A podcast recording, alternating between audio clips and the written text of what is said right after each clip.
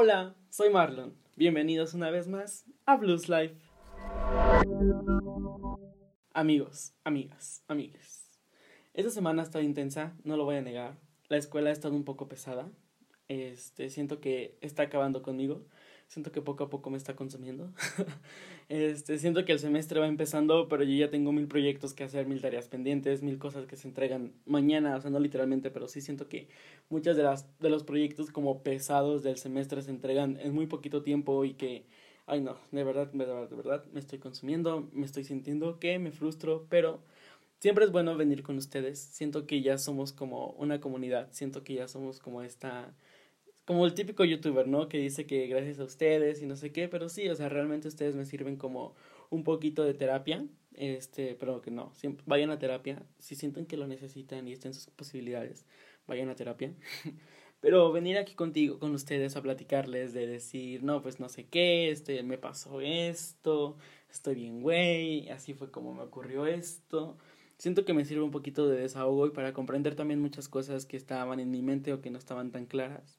Así que, retomando lo que dije la semana pasada al final del capítulo, sí me animé a hablar de este tema que vamos a empezar a continuación, porque sentí que sí tenía algo que decir, tenía una experiencia que narrar, tenía sentía que podía compartir algo que a ustedes les podía servir o que a ustedes les podía como hacer reflexionar y este tema pues es de las relaciones tóxicas, ¿no?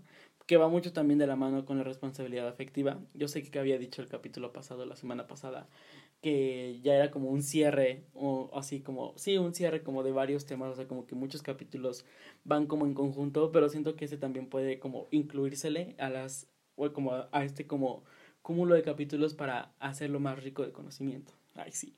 No, pero sí, o sea, consideramos tóxico a alguien o algo, una situación, whatever, este, una cosa, cualquier cosa que no va de acuerdo a lo que esperamos que se cumpliera, ¿no? Consideramos tóxico también a alguien que nos hace mucho daño, consideramos tóxico, algo que no nos gusta muchísimo, o sea, que realmente nos disgusta más bien mucho, o sea, que nosotros decimos, no, pues esto no va conmigo, esto sí va conmigo, pero lo llamamos tóxico en el momento en el que nos hace daño, en el momento en el que queremos decir que no nos gusta, ¿no? Y creo que eso es como un problema que está enfrentando la sociedad ahorita, porque a todo le queremos nombrar tóxico, ¿no? O sea, ahorita todo lo queremos catalogar como que algo es tóxico.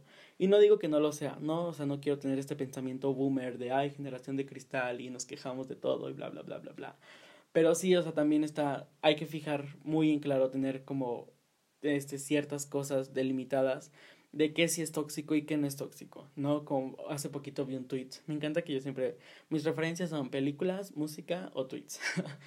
pero hace poquito vi un tweet en el que decía que estaba mal o que eh, era incorrecto decir que me da TOC algo, ¿no? O sea, porque no es como que no te puedes tú poner a comparar con alguien, este, de que si un lápiz está mal acomodado, pues sí, tal vez te da un poquito de, de sentimiento, de cosita, como de ñañara, ¿no? Así de decir, oye, o sea, sí me da como, uy, algo, pero tampoco te tienes que comparar o tampoco te tienes que ir hacia una persona que realmente tenga esa enfermedad. Tampoco tienes, por ejemplo, cuando dices, ay, me da ansiedad, o sea, si te da ansiedad de que nada más te pone un poquito nervioso, cuando la ansiedad es de que te, te paralizas, te, te, tu cabeza se va a otro lado, te empiezas a, a sentir frío, a, a, sudar en frío, eso realmente es como un poquito de la ansiedad. Y no que te dé nerviosito algo, ¿no? Que te dé nervios el experimentar algo nuevo, que te dé algo. O sea, que no te compares con alguien que sí está sufriendo eso, porque tú estás hablando desde tu privilegio, tú estás hablando desde algo que a ti te puede dar TOC, que te puede dar ansiedad, tres segundos, cuando realmente esos traumas, bueno, no traumas, pero cuando realmente esos cuadros de enfermedad, esos cuadros de ansiedad, esos cuadros de TOC, duran mucho, o las personas realmente que lo tienen sufren mucho cuando les pasa eso. Y siento que también eso es, aquí puede ser aplicado a lo tóxico, ¿no? O sea, en qué momento algo sí es tóxico, en qué momento algo sí es tóxico al grado de que nos está lastimando o no nos está haciendo bien, o en qué momento algo es tóxico nada más por decir que es tóxico, por, por decir que la palabra ya se puso de moda, por decir que la palabra ya todo el mundo la usa y yo la quiero usar, ¿no? Para estar en onda con la chaviza, en onda con mis amigos, con mis amigas, whatever. Pero entonces, o sea, está bueno que porque podemos, o sea, está bueno que podamos llamar a esto, a cualquier cosa tóxico, siempre y cuando entendamos por qué sí es o por qué no, entendiendo o partiendo del punto en el que tenemos que entender qué es lo que sí nos gusta y qué es lo que no nos gusta. al grado de que realmente nos haga daño, ¿no? O sea, por ejemplo, algo que yo sí tengo muy en claro que es como un poco tóxico para mí o que es un gran foco rojo en el momento en el que yo diga, ¿sabes qué? Es que esto no me gusta. Es cuando una persona me hace sentir muy inseguro. Es cuando una persona, sea quien sea, me hace, me hace dudar de mí mismo y me hace sentir que no valgo lo suficiente, que no estoy haciendo lo correcto, cuando para mí es lo correcto. Entonces, ese sentimiento sí es algo tóxico porque es algo con lo que yo no puedo soportar, es algo con lo que yo no puedo cargar, ¿no? Y que sí me hace daño porque me pone a cuestionar las cosas que yo quiero, las cosas por las que estoy luchando, las cosas por las que estoy trabajando para poder lograr una meta, para poder lograr un sueño, para poder llegar a cierto punto. Eso sí puede ser un, algo tóxico, ¿no? Algo que tú identifiques como tóxico. Pero si algo que tú identificas como tóxico es meramente material o es meramente algo que nada más simplemente no te parece, pero ya lo quieres catalogar como tóxico, pues ahí sí está como un poquito a consideración, ¿no? Tienes que poner, yo siento que tendrías que ponerte a pensar si realmente eres, o sea, si realmente esa cosa o esa sensación o ese sentimiento o ese lugar o esa cualquier cosa estás, es tóxica o tú eres la persona tóxica, ¿no? O sea, ¿qué pasa cuando tú eres la persona tóxica y que luego eres tóxico sin saberlo, ¿no? O sea, que muchas veces, como lo mencioné en el capítulo pasado, sí es bien fácil decir, ay, es que todos están contra mí, nadie me quiere, este, todos son tóxicos conmigo, nadie está de acuerdo en lo que hago, uh, todo el mundo me da la espalda pero ¿qué pasa cuando tú lo haces? Y que muchas veces, o sea, es, muy, es más fácil reconocerlo, es más fácil darse cuenta de que alguien lo está haciendo contigo a ponerse a una introspección y decir, ok, güey, o sea, yo estoy siendo tóxico también. O sea, yo tengo, yo tengo sentimientos, no sentimientos, yo tengo acciones, yo hago cosas que a lo mejor a la gente no le gustan y que nada más lo soporta porque son mis amigos o que nada más lo soporta porque, porque quiere convivir o que nada más lo soporta porque ya llevamos muchos años de amistad y no tenemos como esta confianza, que eso es un poco grave, ¿no? Tener tantos años de amistad y no, no tener la confianza de hablar con tu amigo o amiga, amigue, de decir, ¿sabes qué? Esto que estás haciendo como que no me gusta, deberías cambiarlo un poquito, deberías modificar tu dinámica, ¿no? Entonces, ¿qué pasa cuando tú eres la persona tóxica? Este, ¿qué pasa cuando tú le haces daño a alguien? y que no lo sabes, que inconscientemente o subconscientemente tú estás lastimando a una persona y esa persona lo guarda, ¿no? Porque también muchas veces está este bullying amistoso, está este bullying de que molestas a alguien, de que jijiji, jajaja, este, tú me tiras, yo te tiro, nos tiramos y nos reímos, pero ¿qué pasa cuando uno de esos chistes sí te lo ríe de frente, pero ya después está como como que le generas una inseguridad y tú no lo sabes y es como de güey, o sea, y obviamente, o sea, si no lo sabes porque la otra persona no te lo ha dicho, pero tampoco está de más tú a veces preguntar, ¿no? O sea, porque se puede ser tóxico en muchas maneras y viene de muchos lados. O sea, tú puedes estar enfrascado en una amistad tóxica des, donde la otra persona ya no te vibra. Y tú, y al contrario, o sea, tú puedes ser alguien que ya no le vibra a la otra persona, pero aquí también está como esta confianza y está como este poder o este alcance de decir, ¿sabes qué? Es que esto no me está gustando, esto deberíamos cambiarlo. Eh, ¿Qué podemos hacer? ¿Qué podemos mejorar? ¿no? Y hablando de esto de las amistades tóxicas, la toxicidad viene de muchos lados, la toxicidad viene de muchas partes y son varios factores y como lo mencioné es más fácil reconocerlo cuando tú no eres el causante que cuando eres la causa. Porque sí, o sea, como ya lo he mencionado a través de estos capítulos, es muy fácil decir que todos están en tu contra, que nadie te, nadie te comprende, nadie nada, pero también, o sea, tú qué le das a alguien, ¿no? Como lo mencioné en el capítulo pasado, o sea, siempre dar lo que recibes. Entonces, si una persona está recibiendo de ti este, toxicidad, si una persona está recibiendo de ti comentarios muy ácidos, si una, si una persona está recibiendo de ti este, envidias o burlas o cualquier cosa, pues ¿por qué te sorprendes cuando esa persona te contesta de la misma manera? ¿Por qué te sorprendes cuando esa persona te responde con la misma moneda o te paga con la misma moneda? No es como de, güey, o sea, yo no estaba jugando, o sea, relájate y la otra persona ya le generas una inseguridad y para esa persona ya no significa un juego, para esa persona significa que ya le estás atacando completamente en directo y completamente a su cara o a su persona que ya no lo puede soportar y sí, tal vez muchas personas lo soportan por temor a hablar, porque no se sienten con mucha confianza, por cualquier cosa, pero ¿qué estás haciendo tú? O sea, ahí también tienes que preguntarte qué estás haciendo tú para que la otra persona no te tenga la confianza de decir, sabes qué, güey, esto que estás haciendo me está lastimando, o esto que estás haciendo no me gusta, o esto que estás haciendo, este, siento que no es correcto, ¿no? Siento que ya no es la dinámica que teníamos, siento que ya no va de la mano con esta responsabilidad afectiva, porque tocando un poco el tema de la semana pasada, también en las amistades hay responsabilidad afectiva, también en las amistades tiene que haber responsabilidad afectiva. Porque una amistad no puede ir nada más de un lado, que no puede ir nada más del otro. O sea, una amistad para que funcione bien tiene que estar en convergencia las dos personas, los dos eslabones, para que fluyan, para que fluctúen, para que tengan una armonía. Vaya, no sé si estoy hablando así como el, el caso de pare de sufrir, pero sí, o sea, al menos así es como yo lo veo. También tienes que entender que todos cojeamos de algún lado, ¿no? Todos tenemos fallos, todos tenemos virtudes, pero tenemos cosas que nos fallan, tenemos cosas de las cuales no nos tenemos que sentir tan orgullosos, pero en qué momento tú puedes identificar que tú eres una persona tóxica. En el momento en el que no te emocionas por algo que tu amigo te dice o porque te genera mucha envidia, pero envidia como esta de Ash, este, si yo lo se lo hubiera impedido, ¿no? O si yo no hubiera hecho, o si, este, no sé, cualquier cosa, o como que empiezas a maquilar eh, mentalidades en que ya no van y que realmente dices, güey, o sea, ¿en qué momento nos convertimos en esto? Así ya no me gusta, o sea, no, no de gustar, gustar, pero así ya no me gusta esta dinámica, así ya no me gusta la convivencia que tenemos, así ya no me gusta estar contigo. Y se vale, ¿no? O sea, también se vale terminar amistades, se vale cortar relaciones, pero eso es, ese sí es un tema que tengo planeado para tiempo después. Entonces, ¿en qué punto tú puedes romper una amistad por parte de ser una relación tóxica? Pero enfoquémonos en lo tóxico. O sea, ¿en qué momento tú sientes que una persona ya no te vibra? ¿En qué momento sientes que una persona ya no va de acuerdo a lo que tú quieres? Este, pero no porque la estás idealizando, no porque ya realmente descubriste que esa persona tiene un cerebro diferente y puede pensar diferente y que no es nada más el personaje secundario de tu historia, no, sino en qué momento realmente tú notas que una persona este, está siendo tóxica, que una persona ya no festeja contigo, no en el hecho en el que se vayan de fiesta, en el hecho de que empeden, en el hecho de que nada, no, sino que tú le digas, ¿sabes qué? Este, cogí este proyecto y me está yendo súper bien y me siento súper pleno y me siento súper emocionado y estoy sintiendo que la estoy rompiendo durísimo y que la otra persona te diga, ah, sí, pues qué padre, ¿no? Y es como de, güey, o sea, dos pesos de alegría, ¿no? Es como tipo, o sea, también, si no te, si no te alegra o si tú querías, también muchas veces ocurre, ¿no? O sea, por ejemplo, este es un caso muy familiar, en el de que mi papá en su momento, cuando eran jóvenes, con una tía, mi papá, mi papá consiguió el proyecto que mi tía quería. Y sin quererlo, o sea, era un, era un puesto en el banco, en un banco, vaya.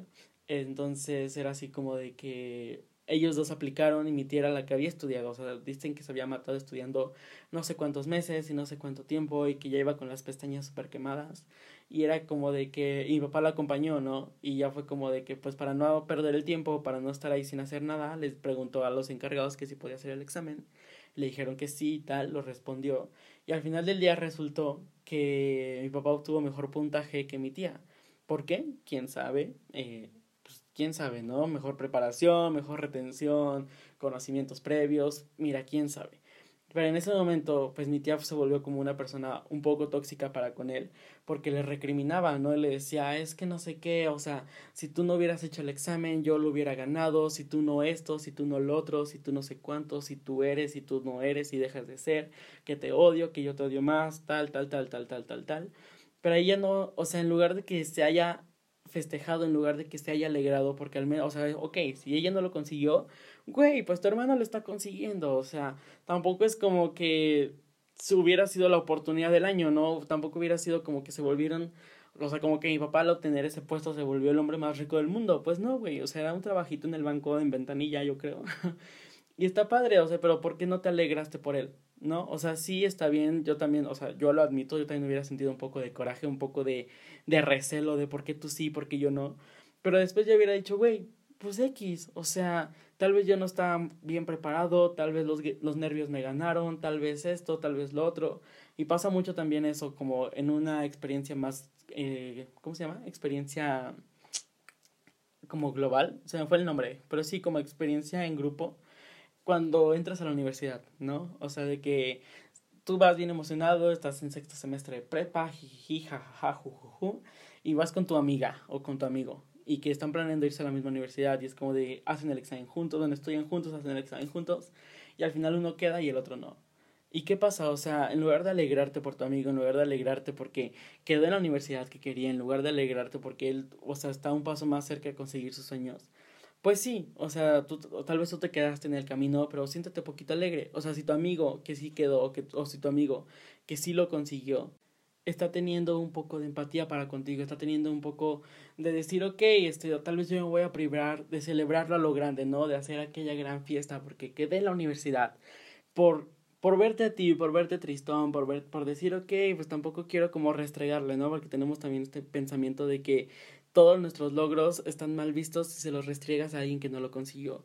Y tampoco es que se los restriegues, pero eh, también tiene que entender la otra persona que es parte de tu alegría, es parte de decir, ¿sabes qué? Pues es un logro más para mí, qué mal por ti, yo te comprendo, yo te entiendo, pero tú también entiéndeme, ¿no? O sea, tampoco significa que cuando no te apoya alguien, este, no quiere decir que no sea tu cheerleader personal, ¿no? Que sea como tu porrista, de aquí tengas aquí al lado tu porrista oficial para que solo te anime a ti, ¿no? Tampoco tienes que entender, bueno, tampoco tienes que dejar que la otra persona sea solo la que te anima y que tú no le des lo que está recibiendo, sino que seas empático en todas las situaciones.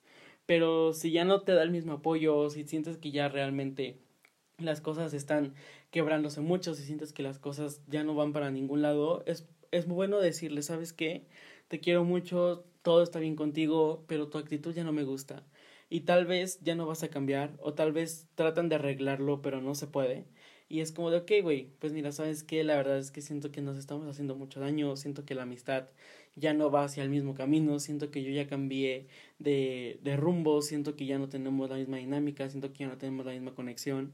Y qué lástima, ¿no? Pero te quiero mucho y porque te quiero y porque me quiero más a mí, siento que nos estamos haciendo mucho daño y creo que lo mejor es alejarse. O sea, y no está mal alejarse, siempre y cuando sea un beneficio tuyo y sea un beneficio para la otra persona.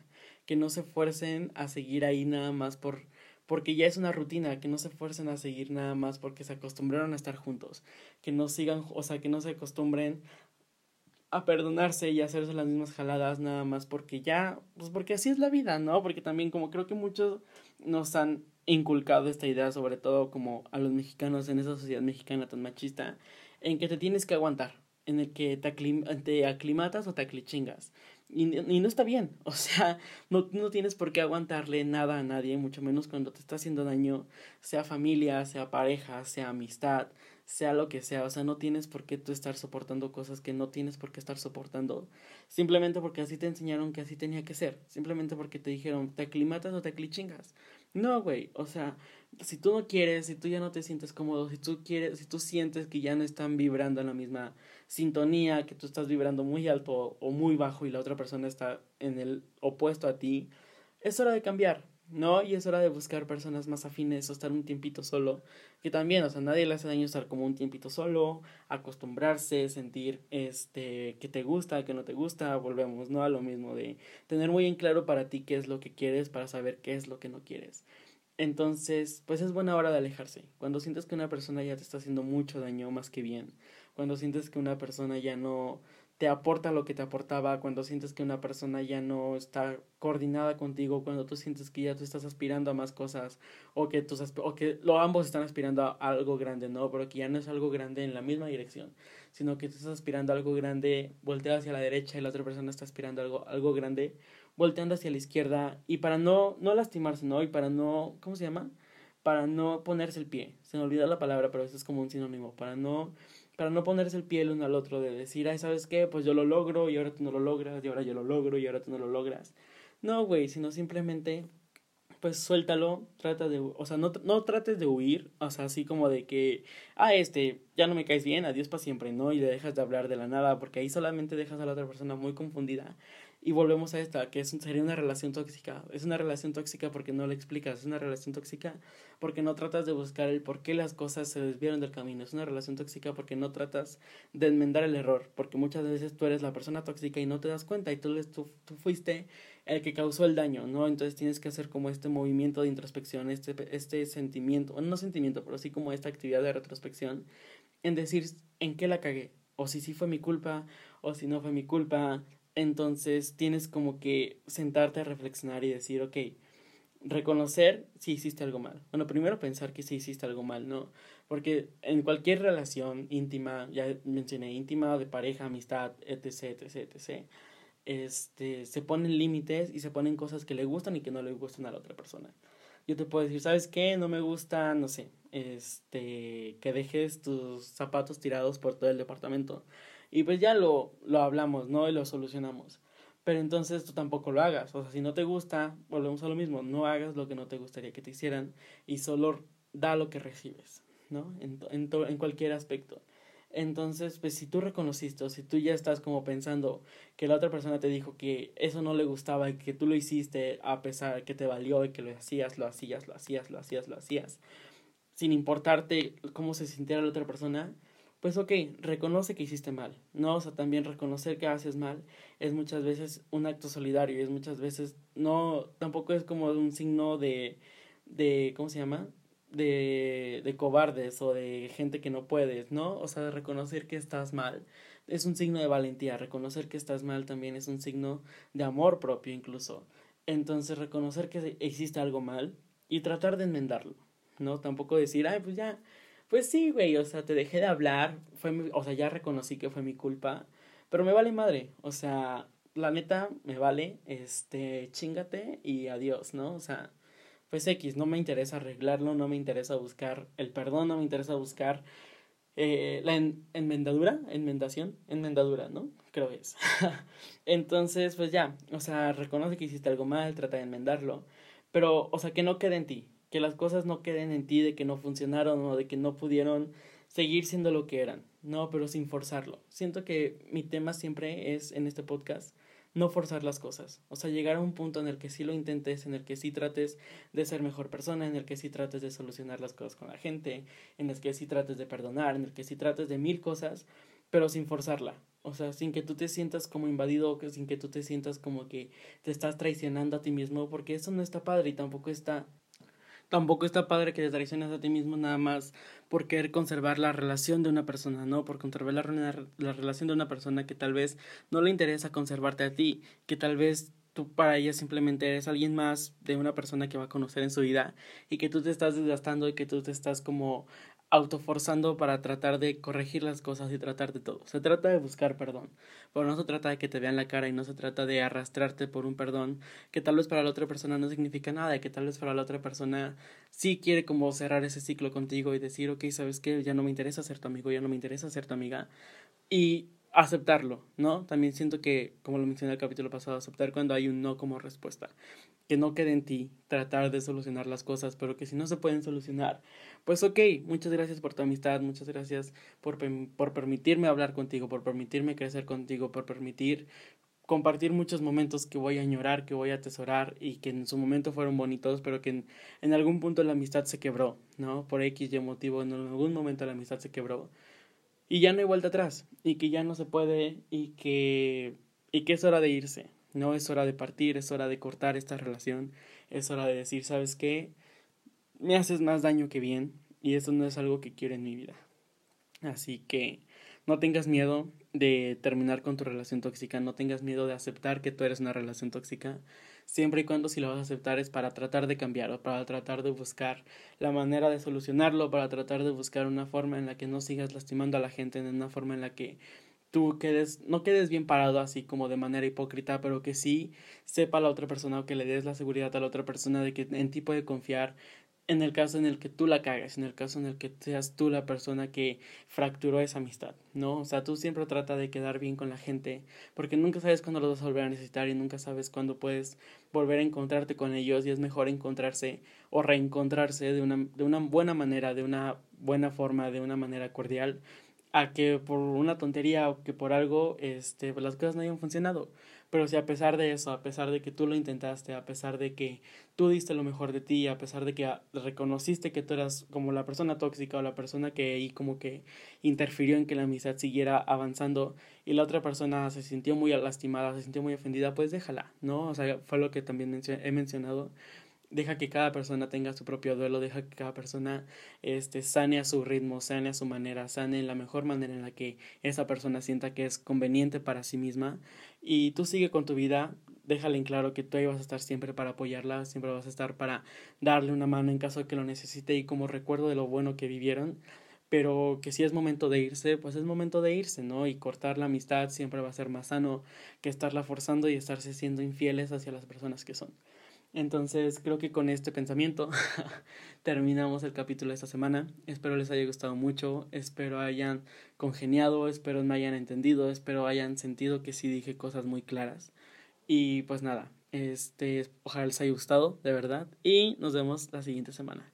Bye.